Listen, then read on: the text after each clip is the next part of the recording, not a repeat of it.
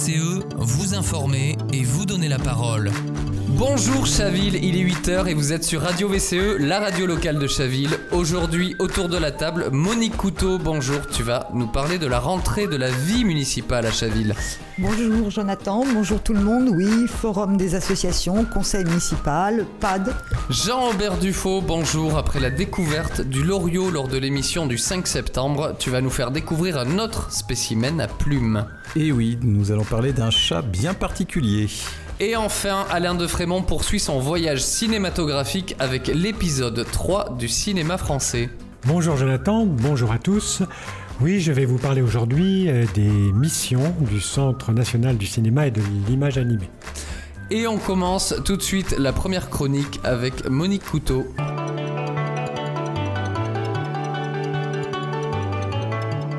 Dossier du quotidien avec Monique Couteau. La rentrée des classes a eu lieu ce début de septembre, mais tu vas nous parler de la rentrée municipale. Comment se traduit-elle? Cette rentrée municipale, elle a commencé par le forum des associations, qui est un moment euh, de rencontre important. Il y a une centaine d'associations qui étaient présentes sur 400 euh, environ euh, associations qui sont décomptées à Chaville. Alors des associations sportives, culturelles, de solidarité. Nous, euh, Vivons Chaville Ensemble, association citoyenne, avions demandé un stand qui nous a été refusé. Mais nous avons été toute la journée à la rencontre des Chavillois et des bénévoles associatifs avec nos trois grands ballons portant le sigle de radio VCE afin d'échanger sur leurs besoins et leur proposer d'utiliser la chronique réservée aux associations pour se faire mieux connaître. Je dois dire que cette journée a été fructueuse et riche en rencontres. Les problèmes soulevés par de nombreuses associations sont souvent les mêmes. Manque de nouveaux bénévoles pour prendre la relève et partager les tâches. Manque de salles et d'un lieu de rencontre entre associations, par exemple. Alors en général, le tout premier conseil municipal de la rentrée a lieu courant octobre, euh, début octobre. Cette fois-ci, nous l'avons eu en septembre. Peux-tu nous dire pourquoi? Oui, parce que certaines délibérations portent des mesures qui doivent être mises en œuvre très rapidement et donc ne peuvent attendre le conseil d'octobre. Donc euh, à ce conseil municipal, une des délibérations mises à l'ordre du jour était la proposition de majorer la cotisation due au titre de la taxe d'habitation sur les résidences secondaires.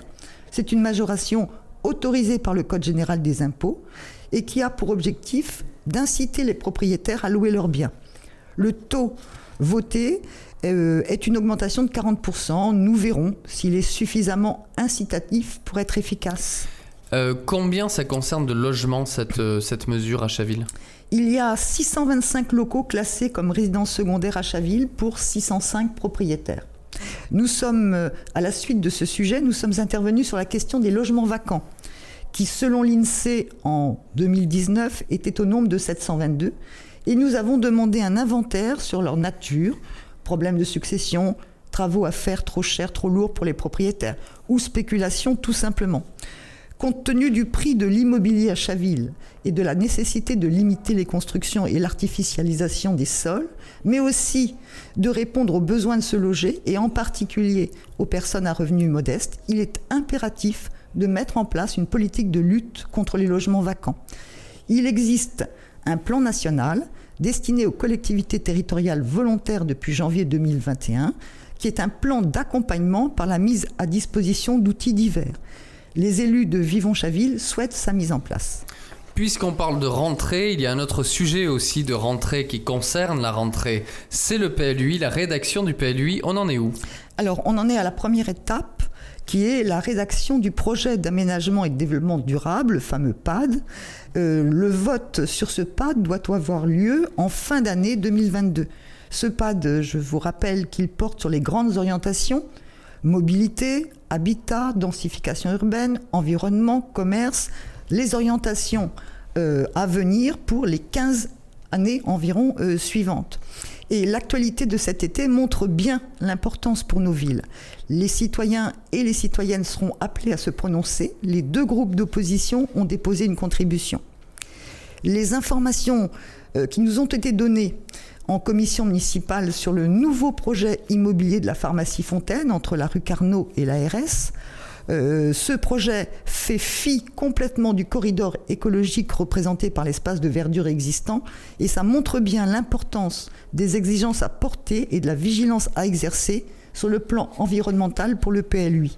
Merci Monique pour l'actualité municipale. N'hésitez pas à prendre la parole lors des consultations à venir. Faites entendre les exigences pour une ville qui donne envie d'y vivre et qui permet à tous et à toutes d'y vivre bien. Monique Couteau, tu lèves le doigt. Oui, je voulais juste rappeler que nous organisons samedi 22 octobre à 18h une table ronde radiophonique sur la question de la densification urbaine.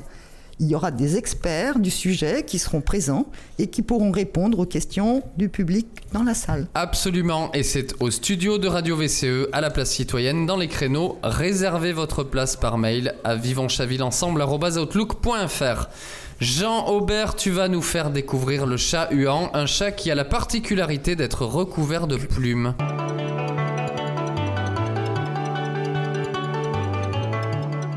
À terre avec Jean-Aubert Dufaux. Et oui Jonathan, bien que Chaville euh, porte bien son nom, je vais aujourd'hui non pas parler de chat mais de chouette.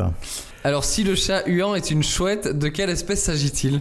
Donc euh, le chat huant, s'il désigne euh, bien souvent dans le langage courant la chouette hulotte, est par principe associé à l'ensemble des rapaces nocturnes, donc les chouettes et les hiboux et qui sont susceptibles de passer du temps dans nos greniers ou la cavité d'un vieil arbre creux. tu sais ce que j'ai, tu sais ce que j'ai entendu? La cavité d'un vieillard creux. Horreur. Cette chronique est horrible. ça devient gore. Ça devient gore ton histoire là. Alors attends, moi j'ai encore une question là. La chouette hulotte est, je sais, très présente dans les parcs et jardins de la ville. D'autres espèces aussi. Alors si on y prête attention, pour tous ceux qui habitent près du bois de Meudon ou de la forêt de Fausse Repose, vous pouvez entendre euh, en ce moment pratiquement tous les soirs les cris de géolocalisation des femelles. Donc les mâles euh, sont plus discrets euh, et on les entend plutôt au printemps. Donc si vous avez dans votre résidence de grands arbres, peut-être vous pourrez même l'apercevoir avec de bons yeux perché sur une branche. Euh, la chouette hulotte est l'espèce la plus fréquente dans le secteur de Chaville. Et deux autres espèces viennent compléter le tableau. Donc le hibou moyen-duc, qui a une nette préférence pour les pins et cèdres de la ville, et la moins commune chouette effraie, que j'ai localisée plusieurs fois grâce à son cri à la tombée de la nuit. Et elle ré... Tu te fais chier. tu te fais chier chez toi. J'étais hier soir. que j'ai localisée dans, la... dans le jardin. Attends, c'était à chouette hulotte Allez, deux autres espèces viennent compléter le tableau. Le hibou moyen-duc, euh, qui a une nette préférence pour les pins et cèdres de la ville, et la moins commune chouette effraie, que j'ai localisée grâce à son cri à la tombée de la nuit assez récemment. Elle évoluait sûrement à la recherche de rongeurs le long de la voie ferrée à ses risques et périls. Donc euh, euh, comme chouette effraie peuvent coloniser vos greniers, ce qui leur permet de se rapprocher de leur source de nourriture favorite, à savoir les mulots, mais aussi pigeonneaux et jeunes tourterelles. Alors pourquoi finalement les appelle-t-on chats huants? Il y a plusieurs explications plausibles. Euh, Peut-être faut-il prendre en considération l'ensemble. Alors une première euh, viendrait du cri et du comportement de la chouette effraie qui peut vaguement faire penser au chat à la belle saison. Le fait qu'elle se déplace aussi volontiers sur deux pattes dans les greniers génère des bruits faisant penser à un chat ou à un être humain se déplaçant. Pour les hiboux, ce sont leurs sourcils épais qui peuvent faire penser à des oreilles de chat. Euh, En tout état de cause, tout comme les chats, hiboux et chouettes sont nos alliés dans la chasse aux petits rongeurs dans la maison et nos jardins. Alors on a vu souvent des vidéos de, de chouettes et de hiboux apprivoisés. C'est un oiseau qui semble capable de s'attacher à nous humains. Effectivement, il y a malheureusement beaucoup de vidéos qui traînent sur YouTube euh, présentant des chouettes effraies, harfang des neiges, euh, chevêches ou hiboux grand-duc totalement imprégnés par l'homme. Du reste, ce sont souvent des vidéos provenant de Russie ou du Japon où les règles de détention semblent plus lestes. Et pour favoriser et sécuriser leur passage dans notre ville, est-ce qu'il n'y a pas des choses à faire? Oui, euh, la mairie pourrait placer dans le parc de la mairie, sur un des grands arbres, un nichoir à hulotte. Euh, des nichoirs à effraie pourraient être placés dans les greniers des particuliers. En tout état de cause, rien ne vaut plutôt que de les abattre, de laisser les arbres vieillir et se couvrir de grandes cavités propices à la nidification des rapaces. Euh, il serait aussi utile de revoir notre politique d'éclairage public, car une pollution lumineuse trop forte perturbe très fortement ces rapaces, qui pour certains utilisent la lumière de la Lune pour se repérer. Merci Jean-Aubert. Je rappelle à toute fin utile que la LPO Île-de-France aide les municipalités qui désirent s'investir à trouver les bons emplacements pour poser les nichoirs. Du cinéma français avec Alain de Frémont tout de suite après le jingle.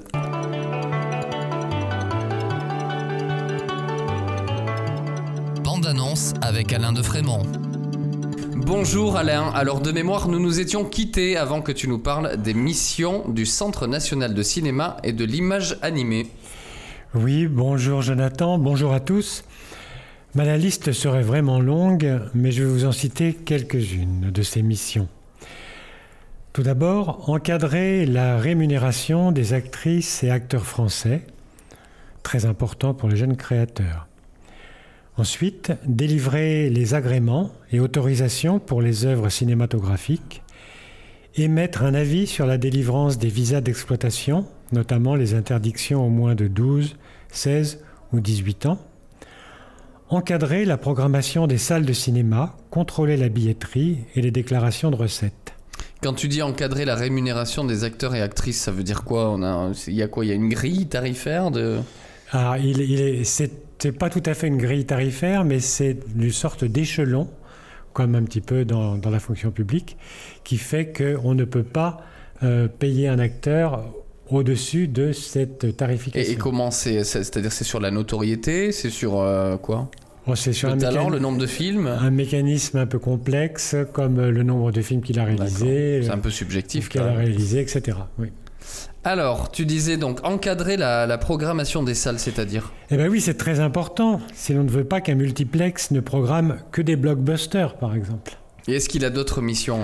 Oui, soutenir la création et la rénovation des salles, notamment lors du passage au numérique, recueillir la TSA, taxe spéciale additionnelle, prélevée sur le prix des billets, soutenir financièrement le tirage des copies de films pour les plus petites villes, la diffusion du cinéma d'auteur, salles d'art et d'essai, les ciné-clubs et les festivals de cinéma, apporter son soutien en faveur du cinéma dans les pays en voie de développement, mettre en place des programmes nationaux de sensibilisation au cinéma en milieu scolaire, apporter des aides à la création de films destinés aux salles de cinéma et à la télévision, notamment par le biais de l'avance sur recette. Je reviendrai d'ailleurs sur ce dispositif d'avance sur recette dans la prochaine chronique. Ça semble effectivement un dispositif unique au monde. Eh oui, il assure aussi, et c'est l'essentiel, la diffusion d'œuvres de pays étrangers en France, ce qui nous permet d'approcher d'autres cultures par ce puissant vecteur qu'est l'image. Et là, c'est pour cela que l'acte de piratage d'œuvres cinématographiques, pour anodin qu'il paraisse aux pirates, risque de remettre en cause cet enrichissement culturel unique que les amateurs de cinéma apprécient tant. Avant de vous quitter, je répondrai à cette question qui sans doute vous brûle les lèvres, j'en suis sûr. Comment un réalisateur débutant peut-il s'offrir, entre guillemets, une star comme Catherine Deneuve pour son premier film?